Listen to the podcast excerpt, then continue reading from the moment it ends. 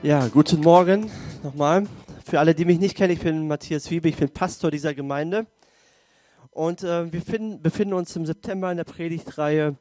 Äh, ich habe da mal eine Frage und ich will versuchen, so ein paar Fragen zu beantworten, auch ein paar heiße Eisen anzupacken. Auch heute gibt es kein heißes Eisen, aber heute geht es darum, wie spreche ich über meinen Glauben? Wie spreche ich über meinen Glauben? Wir als Christen, wie kommunizieren wir mit unseren Kollegen, mit unseren Nachbarn, mit unseren Freunden, Familienmitgliedern unseren Glauben? Wie können wir das gut machen? Jesus, er hat immer durch Geschichten und Bilder gepredigt und er ist oft auf die Fragen seiner Zuhörer eingegangen. Und er hat erklär, ihnen die Prinzipien des Reiches Gottes erklärt. Und deswegen versuche ich auch immer so ein paar Fragen zu beantworten, weil wir wollen hier in der MG alltagsrelevante Fragen beantworten. Wie können wir unseren Glauben im Alltag leben? Und Jesus hat das ganz, ganz oft gemacht, dass er auf die Fragen, und Bedürfnisse der Zuhörer eingegangen ist. Und ich hoffe und bete, dass du das richtig anwenden kannst und dass du heute nach Hause gehst und weißt, wie du deinen Glauben mit anderen teilen kannst. Und möglichst gut. Hier in der MGE glauben wir, dass wir zuallererst dafür existieren, damit Menschen mit Jesus in Kontakt kommen. Und am besten diejenigen, die noch nie mit Jesus in Kontakt gekommen sind. Dafür bete ich, das ist meine Hoffnung, da, dafür kämpfen wir, dafür glauben wir. Ähm, ich hoffe es einfach so sehr, weil Jesus ist das Beste, was dem Menschen passieren kann. Also wir existieren für Menschen hauptsächlich, die noch nicht hier sind. Und wir wollen die beste Botschaft, die es gibt, das Evangelium hier in unserer Stadt, in unserem Land und weltweit verbreiten. Oder wir wollen zumindest helfen, dass das passiert. Dafür gibt es uns. Das ist unsere Existenzberechtigung. Und wie wir unseren Glauben im Alltag teilen, ist ein ganz, ganz großer Baustein davon. Weil wir sehen uns eigentlich einmal die Woche hier alle zusammen. Einmal die Woche sind wir hier für, sagen wir mal, mit Kaffee trinken und alles drum und dran, zwei Stunden vielleicht. Aber der Glaube geht dann am Montag erstmal los. Wie führe ich da mein Leben als Christ? Weil ich gehe ja nicht in eine Kirche, sondern ich bin die Kirche. Ich bin äh, jemand, der Jesus repräsentiert.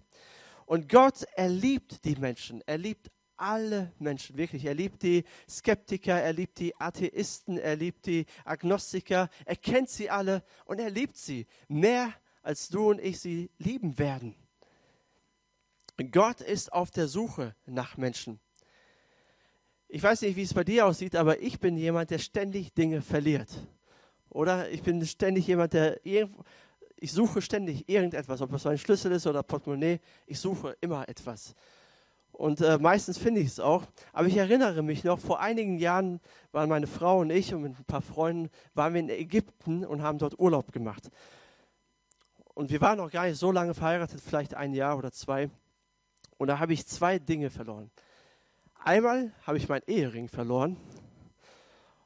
Und dass ich heute Morgen hier stehe, hat den Grund, dass er wiedergefunden worden ist. Ansonsten weiß ich nicht, ob ich hier wäre, ob ich unter den Lebenden wäre. Aber ich habe meinen Ring verloren und zwar einfach im Pool. Wir haben Wasserball gespielt mit meinem Freund und auf einmal war mein Ring weg. Und ich dachte, das gibt's doch nicht. Und meine Frau hat dann so ein Kind engagiert und das Kind ist dann getaucht und hat gesucht und hat zum Glück meinen Ring gefunden. Und dann erinnere ich mich noch, da sind wir zum Abendessen gegangen und ich hatte 10 Euro in meiner Hosentasche. Und kennt ihr das? Ihr habt was in der Hosentasche und dann packt ihr da nochmal rein und auf einmal ist es nicht mehr da. So war das bei mir auch. Und auf einmal waren die 10 Euro nicht mehr da. Die habe ich irgendwie unterwegs verloren. Und wir gingen zum Abendessen und in Ägypten wird es ja schnell dunkel. Stockduse, abends ist es richtig dunkel. Und dann sind wir wieder zurückgegangen und ich habe auch gar nicht mehr gesucht. Wir haben uns natürlich, oder ich habe mich darüber geärgert, 10 Euro zu verlieren, meine Frau auch. Aber beim Zurückgehen, obwohl es dunkel war, gucke ich einmal auf den Boden und da liegen meine 10 Euro. Zack, genommen. Und die anderen konnten es nicht fassen, dass ich die 10 Euro wiedergefunden habe. Aber ich habe es tatsächlich. Gott ist auf der Suche. Und obwohl er es nicht selber verschuldet hat, etwas zu verlieren, sondern wir haben es selber verschuldet, dass wir verloren gegangen sind, dass unsere Beziehung zu Gott verloren gegangen ist. Sünde trennt uns von Gott. Aber Gott ist trotzdem auf der Suche. Und wir sind so wertvoll in seinen Augen, dass er alles daran setzt, um uns zu finden. Jeden Einzelnen. Ben, mein erster Sohn, der liebt es einzukaufen. Und wir nehmen ihn immer mit zum Einkaufen, wenn wir kurz einkaufen fahren. Und eines vor zwei, drei Wochen hatten wir Lust auf Sushi und ich wollte Sushi aus dem Kaufland besorgen und habe Ben mitgenommen, weil er es einfach mag. Und ich habe einen Fehler gemacht.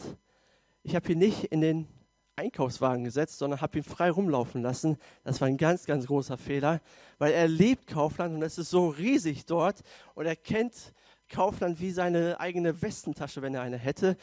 Oder er rennt dann immer schon zur Wursttheke und holt sich eine Wurst ab und schnort Dinge hier und da.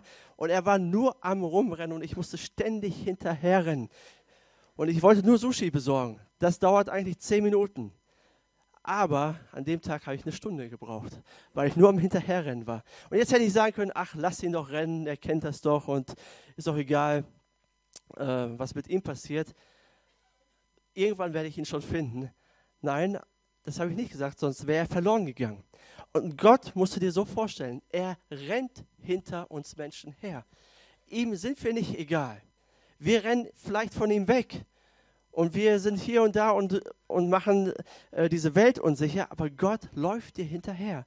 Und er läuft jedem einzelnen Menschen her. Er liebt nämlich alle. Und Paulus, er, er drückt das mal so schön aus, was unser Auftrag da drin ist. Er sagt in 2. Korinther 5, Vers 20, als Botschafter von Christus fordern wir euch deshalb im Namen Gottes auf, lasst euch versöhnen mit Gott. Wir sind Botschafter von Christus und sagen den Menschen, lasst euch versöhnen mit Gott. Wir bitten euch darum im Auftrag von Christus. Du bist ein Botschafter, Botschafter Jesu. Gott will durch dich rennen und durch mich. Gott will Menschen die Botschaft von Jesus durch dich und durch mich weitergeben. Wir sind seine Werkzeuge. Wir sollen unseren Glauben mit Menschen teilen. Und leider gibt es zwei Extreme in der Christenheit. Das eine Extrem ist, ja, es ist so schwer, mit Menschen über den Glauben oder den christlichen Glauben zu sprechen und darüber zu reden, dass Jesus da ist und von ihm zu erzählen, weil die Leute sind so liberal, so desinteressiert und unsere Botschaft oder das, was wir äh, ja weitergeben wollen, ist so konservativ oder so altbacken, das will doch keiner hören, oder? Und dann fangen wir an, irgendwie ja, an der Bibel zu schrauben oder vielleicht Sünde zu tolerieren, das Evangelium zu verwässern, nicht mehr so klar und direkt zu sein. Und wir verwässern das einfach. Das ist das eine Extrem. Und das Problem aber dabei ist, wenn wir nicht anders sind, wenn wir nicht unterschiedlich sind, können wir keinen Unterschied machen. Du musst anders sein, um einen Unterschied zu machen. Das zweite Extrem ist, Christen sind oder wir Christen sind zu aufdringlich. Ne, wir, wir zählen alle Me Fehler auf von den Menschen, wir drohen vielleicht mit der Hölle, wir, wir versuchen, sich mit der Bibel zu erschlagen und versuchen hier und da immer einen frommen Spruch zu machen, versuchen die Menschen unter Druck zu setzen. Und das mögen Menschen auch nicht. Das bringt auch nichts. Das magst du und ich auch nicht. Wenn ich Telefonanrufe von Stromanbietern bekomme, weiß nicht, ob ihr das auch bekommt, aber ich bekomme ständig welche, da, da bin ich dabei, sie so schnell wie möglich abzuwürgen. Weil sie versuchen mir irgendwas zu verkaufen, woran ich überhaupt kein Interesse habe. Und ich beende das Gespräch sehr schnell. Und so ist das mit den Leuten auch. Wenn wir versuchen, Druck aufzubauen, dann machen die Leute ihr, ihre Ohren zu. Und ich glaube, es gibt einen besseren Weg, einen anderen Weg glaube, wir können die Wahrheit des Evangeliums klar verkündigen, aber so, dass es attraktiv ist. So, dass es einen Wert hat in den Augen der Menschen. So, dass Menschen davon angezogen sind. Weil das Evangelium ist Wahrheit und Gnade. Und wahrscheinlich bist du hier, wahrscheinlich hat dich das angezogen, wahrscheinlich war das für dich attraktiv an Jesus. Und Paulus er sagt in Kolosser 4, Vers 5 bis 6, er sagt dort, verhaltet euch weise, sagt mal weise. Genau, das ist ganz wichtig. Verhaltet euch weise, weise und besonnen denen gegenüber, die keine Christen sind. Macht das Beste aus der Zeit, die euch geschenkt ist. Eure Worte seien alle Zeit in Gnade mit Salz gewürzt, damit ihr wisst, wie ihr, wie ihr jedem Einzelnen antworten sollt. So weise sein bedeutet nicht, dass du dich morgen äh, in deiner Schule, in deiner Uni oder auf deiner Arbeit auf den Tisch stellst und lauthals das Evangelium verkündest und den Leuten erzählst, Jesus lebt dich, du musst dich bekehren. Das ist unweise. Oder dass du, oder dass du versuchst, die Leute unter Druck zu setzen oder ja, zu ihnen den Glauben überzustülpen. Paulus sagt, unsere Worte sollen mit Gnade sein. Sie sollen gut schmecken. Sie sollen nicht überwürzt sein, nicht unterwürzt sein, nicht zu wenig Salz, nicht zu viel Salz. Weißt du, wie du weise wirst, wenn du mit anderen Menschen über den Glauben sprichst oder wenn du auf die Fragen, die die Menschen haben, eingehen kannst. Denn Menschen, die wirklich Interesse haben, wirkliches Interesse haben am Glauben, die stellen krasse Fragen. Fragen über Leid, wieso lässt Gott Leid zu? Warum ist all diese Not, all dieser Krieg, all die Hungersnot in dieser Welt? Was ist mit der Hölle? Was hat es mit der Schöpfung, mit der Bibel auf sich? So richtig krasse Fragen. Was hat es mit dem Tod auf sich? Und dann ist gut, wenn wir bessere Antworten haben, wie Glaube nur. Du musst nur glauben. Keine Ahnung, was du meinst oder so. Glaube nur. Das reicht. Und ich will nicht sagen, dass wir perfekte Antworten liefern müssen, aber man muss erkennen können an deinem und meinem Leben, dass wir uns mit unserem Glauben auskennen, dass wir uns damit auseinandergesetzt haben und vor allen Dingen, dass wir authentisch unseren Glauben leben. Man muss erkennen können, dass du dich wirklich mit deinem Glauben befasst, dass du Jesus wirklich nachfolgst. Denn wenn dich jemand fragt, ja, was, was hat es mit dem Tod auf sich? Warum ist Leid auf dieser Welt? Diese Frage werden wir nie richtig beantworten können, weil wir wissen es auch nicht. Aber wenn wir uns damit auseinandersetzen, werden wir eine, eine gute Antwort haben können. Eine Antwort, ja, die, die wir uns, oder eine Frage, die wir uns selbst gestellt haben und selbst beantwortet haben. Und je mehr du das machst, umso weiser wirst du. Und Petrus, der drückt das auch nochmal so aus. Er sagt, 1. Petrus 3, Vers 15, seid aber alle Zeit, alle Zeit, alle Zeit bereit zur Verantwortung gegenüber jedermann, der Rechenschaft fordert über die Hoffnung, die in euch ist. Und zwar mit Sanftmut und Ehrerbietung. Wenn ich jemand fragt, warum glaubst du? Warum hoffst du? Ich hoffe, du hast eine Antwort. Und da möchte ich uns jetzt helfen, wie können wir das machen, wie können wir das umsetzen in unserem Alltag, wenn uns jemand fragt, ja, wie kann ich das ganz, ganz praktisch machen? Und der erste Punkt ist, lebe beziehungsorientiert. Das ist ganz wichtig. Lebe beziehungsorientiert. Jesus war ein Experte darin, Beziehungen zu Menschen aufzubauen. Und die Sünder, die wirklich ihr Leben vor die Wand gefahren haben, sie liebten ihn über alles. Weil Jesus ein Experte darin war, Beziehungen zu bauen. Die Sünder liebten ihn, die Religiösen hassten ihn. Die Sünder, sie liebten Jesus, obwohl er ihnen die Wahrheit sagte. Die religiösen Menschen hassten ihn, weil er ihnen die Wahrheit sagte. Jesus, der hat keine Kompromisse gemacht. Der war nicht Larifari, der hat nicht über Sünde hinweggeschaut, sondern er hat ganz klar gesagt, was Gott gut findet und was Gott nicht gut findet. Aber trotzdem liebten ihn die Menschen. Ist das nicht super? Jesus war ein Experte und das wäre so cool, wenn das unser Ruf auch als Gemeinde ist, als MGE ist. Die Sünder, die lieben es hier herzukommen weil sie mit Gnade begegnet werden, weil, weil sie die Liebe Gottes spüren. Und die Religiösen, die Oberfrommen, die mögen es hier überhaupt nicht. Die mö möchten nicht hier sein. Und das ist, ich wünsche mir so sehr, dass wir so sind wie Jesus, dass ich so bin wie Jesus. Beziehung ist wichtiger oder ist wichtiger als unser Argument. Beziehung ist wichtiger als, als unser Argument. Du kannst eine Diskussion mit Menschen gewinnen. Das kannst du. Je mehr du dich auch damit befasst, mit deinem Glauben und je mehr Argumente du findest, kannst du Menschen natürlich ja, schlagen ne, in der Diskussion. Aber du kannst den Menschen dadurch auch verlieren. Und dann hast du gar nichts gewonnen. Dann hast du die Diskussion gewonnen, aber den Menschen verloren.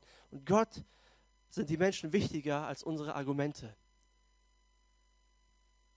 Ich möchte euch eine Geschichte vorlesen von ähm, von Zachäus, wo es ganz deutlich wird, wie Jesus Beziehungen mit Menschen aufgebaut hat.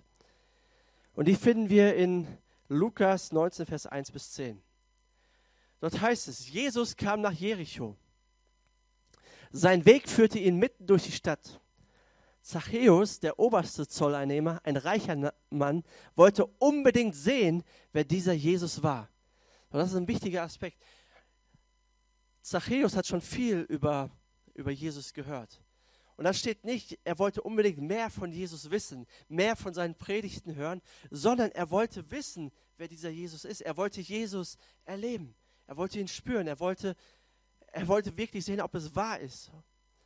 Aber es gelang ihm nicht, weil er klein war und die vielen Leute ihm die Sicht versperrten. Da lief er voraus und kletterte auf einen Maulbeerfeigenbaum. Jesus musste dort vorbeikommen. Und Zachäus hoffte, ihn dann sehen zu können. Als Jesus an dem Baum vorüberkam, schaute er hinauf und rief, Zachäus, komm schnell herunter. Ich muss heute in deinem Haus zu Gast sein. So schnell er konnte, stieg Zachäus vom Baum herab und er nahm Jesus voller Freude bei sich auf. Die Leute waren alle empört, als sie das sahen. Wie kann er sich nur von solch einem Sünder einladen lassen? Jesus hat sich selber eingeladen, aber wie dem auch sei. Aber wie kann das nur sein, dass Jesus mit solchen schlimmen Menschen zusammen ist? Zachäus aber trat vor den Herrn und sagte ihm, Herr, die Hälfte meines Besitzes will ich den Armen geben und wenn ich von jemand etwas erpresst habe, gebe ich ihm das Vierfache zurück. Zachäus ist total verändert. Jesus will zu Gast sein bei Zachäus. Er will Beziehung mit ihm bauen. Jesus holt Zachäus nicht vom Baum runter und sagt, komm mal runter, Zachäus, ich muss dir jetzt erstmal eine Predigt halten. Äh, Zachäus, ich habe ich hab etwas über deine Finanzen gehört. Lass mal über deine Finanzen reden, wie du damit umgehst, wie du die Leute betrügst. Und hier die, diese Witwe und die Witwe, die haben sich über dich beschwert. Zachäus, weißt, kennst du nicht das Gesetz von Mose und weißt du nicht, was Gott sagt? Ja, wahrscheinlich weißt du es nicht, weil in der Synagoge warst du auch schon lange nicht mehr. Zachäus, was soll das? Änder mal dein Leben, sonst wird Gott dich richten und dich vernichten. Ja? Ansonsten kannst du nicht zu Gott kommen. Hat Jesus so reagiert? Jesus wusste alles, er kannte sein Leben. Aber Jesus verbringt Zeit mit Zachäus. Er ist mit ihm zusammen. Leider wissen wir nicht, was dort passiert ist in seinem Haus. Das wüsste ich nur zu gerne. Aber wir wissen, dass diese Tat der Liebe Zachäus komplett verändert hat. Zachäus ändert sein Leben daraufhin. Und er gibt nicht das zurück, was das Gesetz verlangt, weil es gibt so bestimmte Werte, was das Gesetz verlangt, sondern er gibt das Doppelte zurück. Er gibt viel, viel mehr zurück als das, was von ihm gefordert ist. Warum? Weil Liebe hat sein Leben verändert. Und so sehr liebt uns Gott. Gott liebt mich, Gott liebt dich, Gott liebt unsere Familien, Gott liebt unsere Freunde, Gott liebt Menschen, die ich nicht kenne. Und Gott liebt Menschen, die ich nicht mag. Wusstest du das, dass Gott Menschen liebt, die du nicht magst? Wie oft hast du, habe ich schon versucht, Gott auf meine Seite zu ziehen durch das Gebet. Gott, siehst du nicht denjenigen, was der alles so macht? Und Gott sagt, hey, ich liebe alle. Ich liebe alle. Ich liebe sogar die, die du nicht magst. Gott liebt Menschen.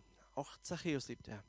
Wie kannst du heute, heutzutage beziehungsorientiert leben? Wie sieht das heute aus? Zuerst geh mit offenen Augen durch diese Welt. Und wenn du mit jemandem sprichst, höre wirklich zu, was derjenige zu sagen hat. Und vielleicht ergibt sich dann dadurch eine Möglichkeit, mit demjenigen über den Glauben zu sprechen. Such Kontakt mit Menschen. Rede mit Menschen. Was kannst du noch tun? Du kannst, mit, du kannst einen Brief schreiben, du kannst telefonieren, zum Beispiel mit einem Familienmitglied, wo du weißt, es geht dem nicht so gut oder es geht derjenige nicht so gut. Und du kannst Leute ermutigen, nachfragen, einfach Interesse an Menschen zeigen. Du hörst was und du meldest dich. Das bedeutet, beziehungsorientiert zu sein. Heute durch die sozialen Medien kann man so viel, kann man so viel bewirken. Man kann es auch zum Positiven nutzen und Freunde ermutigen. Wenn dein Kollege krank ist, ja, dann kannst du ihm sagen, hey, ich denke an dich. Und wenn er weiß, dass du Christ bist, kannst du ihm sagen, hey, darf ich für dich beten oder ich bete für dich. Dich zwischendurch mal melden, ihn einfach ermutigen, einfach dem Menschen oder in Menschen investieren. Oder deinem Nachbarn, wenn du dich mit ihm unterhältst, hör ihm zu. Vielleicht kannst du ihm helfen. Du weißt es selber, was du am besten machen kannst. Und bete für die Menschen. Damit fängt es an, weil Unterschätze niemals die Kraft des Gebets. Fang an, für die Menschen in deinem Umfeld zu beten. Vor allem diejenigen, die Gott noch nicht kennen, die noch nicht mit Jesus in Kontakt gekommen sind. Was passiert, wenn du für Menschen betest? Du bekommst Liebe für die Menschen. Dir werden die Menschen auf einmal wichtig. Und dann bekommst du automatisch ein Gespür dafür, wie du Menschen unterstützen kannst. Also lebe beziehungsorientiert. Es geht nicht um dein theologisches Wissen. Das ist auch wichtig, wie ich gesagt habe, dass du dich auskennst. Aber bau erstmal Beziehungen und dann kommt alles andere. So ist Jesus das angegangen. Das zweite ist, fokussiere dich auf das Evangelium. Das Evangelium ist sehr zentral. Billy Graham, der ist dieses Jahr verstorben, war aber ein großartiger Evangelist, hat Millionen von Menschen erreicht. Der hat mal gesagt, ich muss das Evangelium nicht relevant machen. Es ist immer relevant in jedem Teil der Welt. Wenn du wirklich das Evangelium verstanden hast, die gute Nachricht von Jesus, ist es immer zu jeder Zeit relevant. Paulus, er sagt in 1. Korinther 2, Vers 1 bis 5, liebe Brüder und Schwestern, als ich zu euch kam und euch Gottes Botschaft brachte, also das Evangelium, die bisher verborgen war, habe ich das nicht mit geschliffener Rede und mit menschlicher Weisheit getan. Ich wollte bewusst von nichts anderem sprechen als von Jesus Christus, dem Gekreuzigten. Dabei war ich schwach und elend und zitterte vor Angst. Was ich euch sagte und predigte, geschah nicht mit ausgeklügelter Überredungskunst. Durch mich sprach Gottes Geist und wirkte seine Kraft.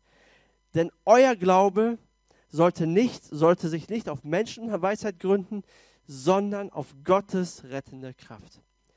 Nur das Evangelium, sagt Paulus, kann Menschen verändern. Nicht unsere geschliffene Rede, nicht unsere menschliche Weisheit, sondern nur die Kraft des Evangeliums. Was ist sie? Was ist das Evangelium? Die Essenz des Evangeliums finden wir in Johannes 3, Vers 16.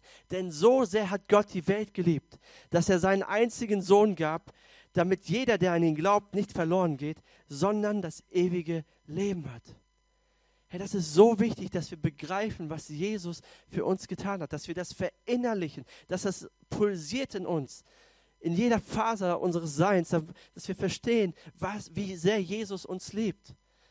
Weil nur das kann Menschen verändern. Nur das bringt Menschen zu Gott. Erinnere dich immer wieder daran, was Jesus für dich getan hat, wie er dir geholfen hat, wie er dich gerettet hat von all deiner Schuld, von all deinen Sünden. Erinnere dich daran, dass du Jesus brauchtest, dass er dein Retter ist. Und versuche die Menschen so zu sehen, wie Gott sie sieht. Sie sind wertvoll in seinen Augen, wertvolle Geschöpfe in seinem Bild gemacht, kostbar. Wisst ihr, wir Menschen, wir suchen nach einem Heilmittel. Wir suchen nach der Lösung für unser Problem, die wir haben. Deswegen ja, gibt es so viele so viel Produkte, die angeboten werden, so viele Coaches, so viele, so viele ja, Seelsorger und äh, Psychologen und so weiter, weil wir Menschen suchen nach der Lösung für unser Problem. Und sie suchen nach einem Heilmittel. Aber sie beschreiben meistens ihre Symptome. Ne, wenn du zum Arzt gehst, sagst du auch nicht, Herr Doktor, ich habe das und jenes, ich habe Krebs, sondern du sagst, ich, mir geht so und so, du beschreibst die Symptome. Und so geht es auch uns Menschen. Wir beschreiben immer unsere Symptome. Unsere Symptome sind vielleicht, ich bin einsam, ich, meine Beziehung ist zerbrochen, ich bin gestresst, es gibt so viel Dunkelheit in meinem Leben, ich weiß nicht, was ich damit tun soll. Das sind die Symptome. Und es gibt noch viel, viel mehr. Aber das ultimative Heilmittel ist Jesus Christus. Weil Jesus ist für unsere, nicht für unsere Symptome gestorben, sondern für unsere Sünden, was, was das eigentliche Problem unseres Lebens ist. Dass wir getrennt sind von Gott, dass wir das Leben in Gott nicht haben, dass wir die Beziehung zu ihm nicht haben. Jesus ist dafür gestorben. Und wir Menschen müssen verstehen, dass Jesus unser Heilmittel ist. Er ist gekommen, um zu suchen und zu retten, was verloren ist. Wenn wir verstehen, dass er alles ist, das, was wir brauchen, wenn wir Hoffnung haben, wenn wir Freude haben und Zufriedenheit haben in jeder Situation. Und das sollte in deinem Herzen brennen, dass Jesus die Antwort auf unser Sündenproblem ist. Diese Liebe Gottes, das, was er für dich gemacht hat. Fokussiere dich auf das Evangelium. Verinnerliche dir das jeden Tag. Und ich, wir bemühen uns, oder ich bemühe mich auch jede Woche auf Jesus hinzuweisen. Meine Aufgabe ist immer auf Jesus hinzuweisen, was er gemacht hat, weil er derjenige ist, der deine Ehe verändern kann, der dein Leben verändern kann, der, der dir Zufriedenheit gibt, der dir Glück gibt. Er ist der Einzige. Das Dritte ist, was du tun kannst, erzähle deine Geschichte. Erzähle deine Geschichte mit Gott. Du bist wahrscheinlich die einzige Bibel, die Menschen lesen werden. Aber bevor du mit Menschen über deinen Glauben sprichst, lebe zuerst deinen Glauben. Weil dein Leben, dein eigenes Leben ist ein großer Part, um ein Zeuge für Jesus zu sein, um mit Menschen über deinen Glauben zu reden. Wenn deine Beziehung zu Jesus Christus nicht gesund ist, dann hast du auch nicht viel zu sagen. Und dann sollten wir auch lieber schweigen. Weil Menschen wollen nicht große Worte und große Sprüche hören, sondern sie schauen auf dein Leben. Sie schauen auf dein Leben zuallererst. Deine Freunde, deine Familie, die schauen auf dein Leben. Die, die dich kennen, die dir nahestehen, schauen auf dein Leben. Nicht auf, dein, auf das, was du zu sagen hast. Zuallererst. Und das Beste, was du tun kannst, um deinen Glauben zu teilen, ist ein authentisches Leben mit Jesus zu führen. Achte darauf, was du sagst, was du tust, was du dir anschaust, wie du dich benimmst. Wie du mit anderen umgehst, die du nicht magst zeigt sehr oder sagt schon viel über deinen Glauben aus. Und Menschen merken sich das. Also, das tust du zuallererst, bevor du mit Menschen redest. Was tust du noch, bevor du Menschen deine Geschichte erzählst? Das, das Recht, um gehört zu werden, bekommst du dann, wenn du ein guter Zuhörer bist. Nicht, wenn du auf einmal losplapperst und alles erzählst, was dich so bewegt, sondern wenn du zuhören kannst. Zeig den Menschen, die dir nahestehen, die in deinem Umfeld sind, dass du Interesse hast, echtes Interesse. Dass du dich kümmerst, dass du Zeit mit ihnen verbringst, dass du sie einlädst, dass du ja hilfsbereit bist, wenn sie Probleme haben. Dann bekommst du auch ein Recht zu sprechen und in das Leben zu sprechen von Menschen. Dann das dritte, bevor du sprichst, sei begeistert über Jesus, sei begeistert über deinen Glauben. Wenn du nicht begeistert bist, ja, was willst du den anderen denn mitgeben? Was willst du den anderen zeigen? Lebe deinen Glauben echt mit, den, mit allem Ernst und Menschen werden den Unterschied sehen und Fragen stellen. Und dann kannst du deine Geschichte erzählen. Und jeder von uns hat seine Geschichte mit Gott, hat seine Geschichte mit Jesus gemacht. Und denk nicht über deine Geschichte, oh, die ist zu gewöhnlich, die interessiert doch eh keinen, sondern jede Geschichte zählt und jede Geschichte ist einzigartig. Weil Menschen wollen hören oder wollen sehen, dass Gott heute noch real ist.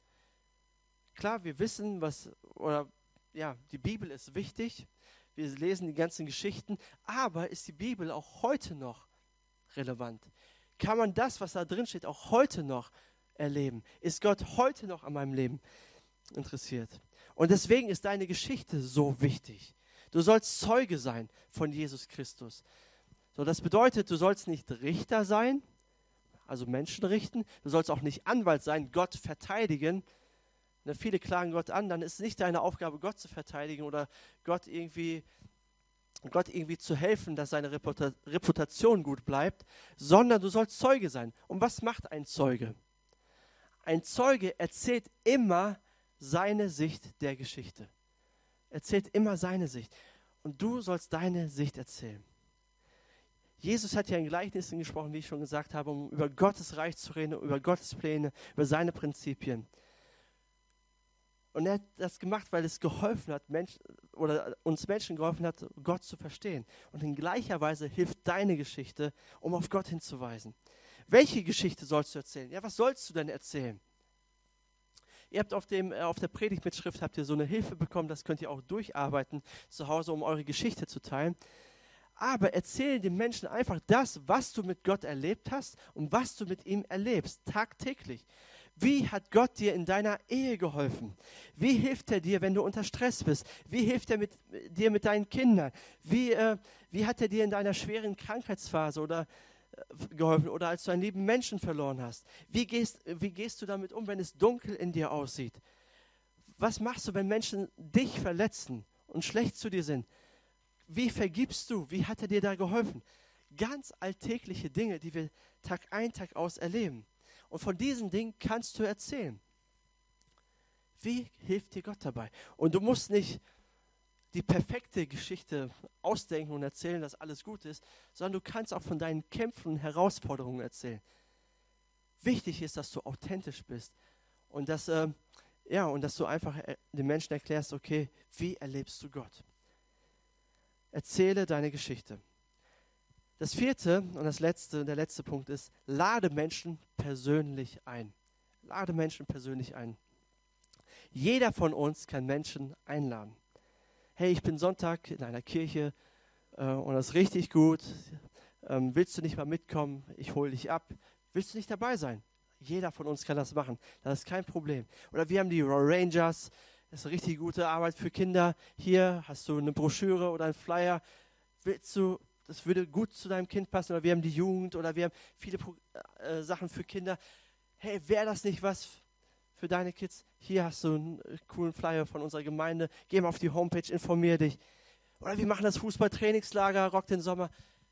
Willst du nicht dabei sein?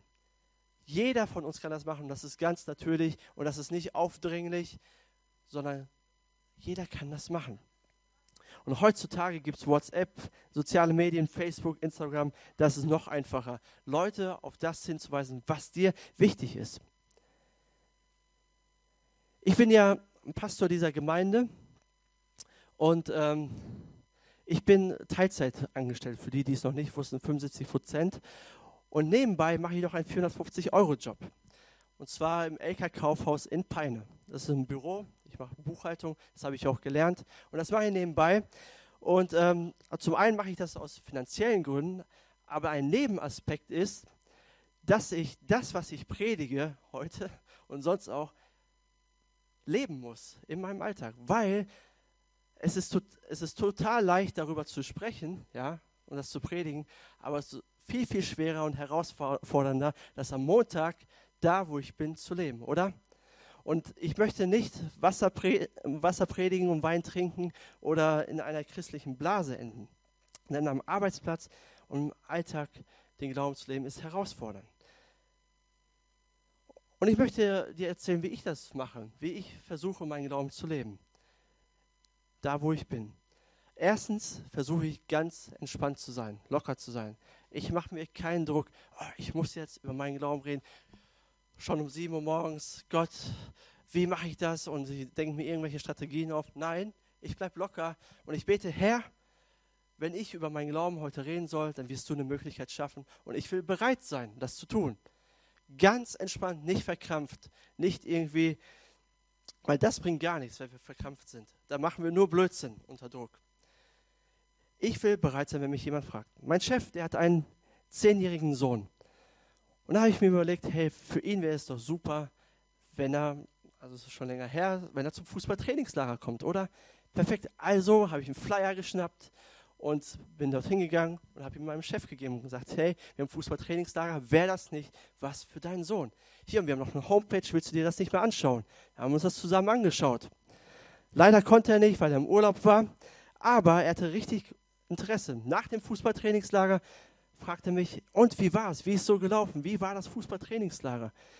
Hey, soll ich dir ein paar Fotos zeigen? Ich hab, wir haben einen Instagram-Account, ich draufgegangen, hier sind ein paar Fotos, habe ihm die einfach gezeigt und das und jenes haben wir gemacht. Wie, der Bürgermeister war auch da, richtig cool. Hey, nächstes Jahr sind wir dabei. Hoffentlich klappt das nächstes Jahr. Ganz einfach und das war's. Ich erzähle das, was ich so mache, was mich bewegt, was meine Prioritäten sind im Leben. Ganz natürlich und es ist nicht komisch und nicht irgendwie albern, sondern Leute interessiert, was du machst. Oder ich bin, äh, ich bin ja ähm, im Juni nach Bulgarien geflogen, zu Georgi, habe ihm dort, äh, ja, war dort in den Gemeinden, habe die Gemeinden besucht und da fragen mich meine Kollegen, was machst du in Bulgarien? Was willst du da? Ja, Urlaub willst du nicht machen. Also habe ich gesagt, ja, ich unterstütze dort einen Pastor, ich werde Seminare halten, Vorträge halten und mache das und jenes und erzähle von, von seiner Arbeit, was er da so macht. Und hab, die haben auch nachher gefragt, wie war es denn so, was hast du so erlebt? Und das erzähle ich dann einfach. Klar, hätte ich dann sagen können, wisst ihr, ich predige dort das heilige Wort Gottes, des allmächtigen Gottes. Das ist schärfer als ein zweischneidiges Schwert und die Menschen müssen es unbedingt hören. Das kann man auch erzählen, aber das kommt nicht an. Das finden die Menschen verrückt Erzähl einfach das, was du machst und was dir wichtig ist. Wir sollen authentisch sein. Und wenn dich jemand fragt, gibst du Antworten. Und dann versuchst du den Glauben so attraktiv wie möglich zu machen. Und wisst ihr, je stärker du mit Jesus verbunden bist, je stärker deine Identität in Jesus ist, umso selbstbewusster wirst du. Je mehr du verinnerlicht hast, was Jesus für dich getan hat, umso natürlicher kannst du über deinen Glauben sprechen. Je mehr du dich in Jesus verliebst, je mehr du seine Liebe begreifst, umso besser und umso natürlicher wird das. Du musst dich nicht verstecken, weil du kannst der sein, der du bist. Menschen können ruhig erfahren, was du so alles machst in deinem Leben. Du kannst zu dir selbst stehen. Du kannst zu deinen Werten stehen, wie du dein Leben führst. Die Liebe Gottes ist letztendlich je, äh, das je, oder die Liebe Gottes pusht dich nach vorne. Sie treibt dich an. Lass dich von der Liebe Gottes füllen und fang an, Menschen von Jesus zu erzählen. Ich möchte mit einem Vers äh, schließen, den Paulus sagt in Römer 1, Vers 60, 1, Vers 16. Er sagt, zu dieser Botschaft bekenne ich mich, offen und ohne mich zu schämen. Denn das Evangelium ist die Kraft Gottes, die jedem, der glaubt, Rettung bringt. Das gilt zunächst für die Juden, es gilt aber auch für jeden anderen Menschen. Schäm dich nicht über das Evangelium, sondern freu dich, dass Jesus dich gefunden hat. Füll dich mit der Liebe Gottes und erzähl den Menschen das, was du erlebst. Okay? Amen. Lass uns zusammen beten. Vater im Himmel, ja, danke für diesen starken Vers, diesen, den Paulus hier schreibt. Ich bekenne mich offen und ohne mich zu schämen für dein Evangelium, weil es die Kraft Gottes ist. Herr, und das möchten wir heute auch proklamieren. Wir danken dir, dass du uns gerettet hast, dass du uns befreit hast von Schuld und Sünde, dass du uns gefunden hast, dass du uns ewiges Leben gegeben hast. Herr, wir sind dir so dankbar für all das, was du getan hast. Herr, du bist einfach genial. Du bist das Beste, was mir passieren konnte, was, was uns passieren konnte und was jedem einzelnen Menschen passieren kann. Herr, und es gibt so viele Menschen, die dich noch nicht kennen aber die so viele Sorgen, so viele Nöte haben, so viele Probleme haben, so viele Symptome haben und die dich brauchen. Herr, und ich bitte dich zuallererst, füll mich mit deiner Liebe. Und wenn du das auch möchtest, bitte Gott jetzt in diesem Moment, füll mich mit deiner Liebe. Füll mich wirklich mit deiner Liebe. Hilf mir, die Menschen so zu sehen, wie du sie siehst, Gott. Wertvoll, kostbare Schätze. Und stell dir nicht irgendeinen Menschen vor, sondern stell dir deinen Nachbarn vor, stell dir deinen Freund und Kollegen vor, stell dir dein, ja, ein Familienmitglied vor, der noch nicht glaubt. Gott gib mir eine Liebe für diesen Menschen. Gnade, Barmherzigkeit. Herr, ich möchte für diese Menschen beten. Vater, deine Liebe, sie, sie treibt uns an, sie Sie bewirkt alles in uns. Gib uns mehr von deiner Liebe. Erfülle uns durch deinen Geist mit deiner Liebe. Wir brauchen das. Herr, wir wollen nicht nur fromme Sprüche klopfen. Wir wollen das gar nicht. Wir wollen, wir wollen nicht irgendwie krampfhaft versuchen, den Menschen irgendwie zum Glauben zu bewegen. Nein, Herr. Herr wir wollen, Herr, dass die Menschen, ja, so wie Zachäus, dir begegnen, in Kontakt mit dir treten und verändert werden dass sie dann auch so wie Zachäus sagen, hey, ich verändere alles in meinem Leben und ich mache mehr, als von mir gefordert wird. Herr, kannst du das noch bewirken hier in dieser Stadt, hier in Peine? Gib uns ein Herz, eine Liebe zu dieser Stadt, zu Peine.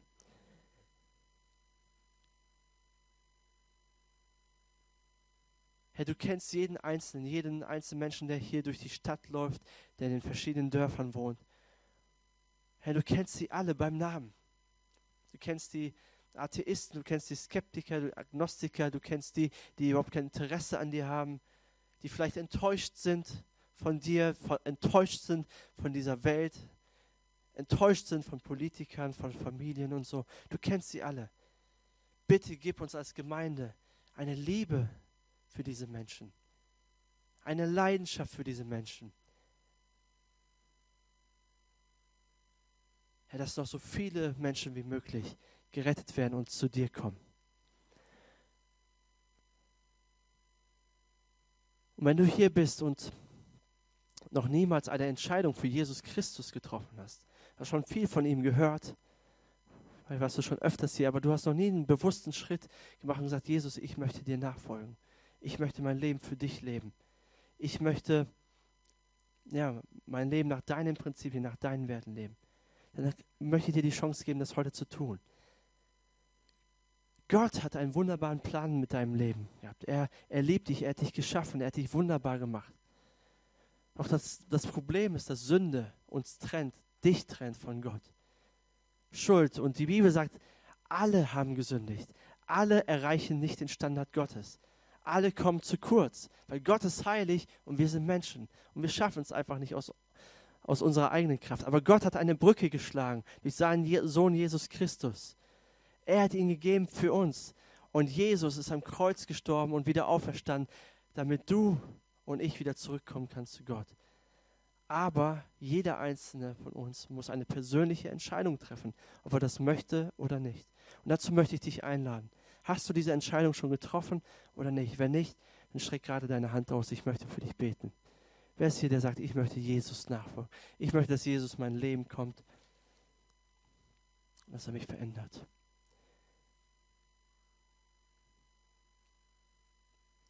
Für alle anderen, nimm dir diese Predigtmitschrift mit, arbeite das nochmal durch zu Hause, vielleicht mit deiner Familie, mit deiner Frau, mit deinem Ehemann, mit deinen Freunden. Und überleg dir, wie könnt ihr anfangen zu beten für eure Nachbarschaft, für eure Freunde, Familie. Und ähm, wie kannst du ganz natürlich über deinen Glauben erzählen. Herr, hilf uns dabei, gib uns Weisheit. Und ich danke dir, Herr, dass du viel durch uns bewirken wirst. Amen.